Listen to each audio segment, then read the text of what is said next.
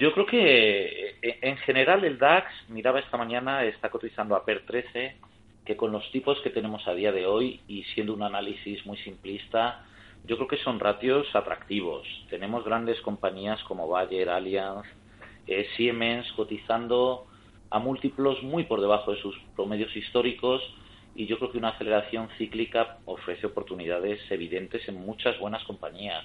No estamos hablando de, de small caps, ¿no? que siempre entrañan un mayor riesgo en caso de que te equivoques y llegue una recesión de forma más temprana, ¿no?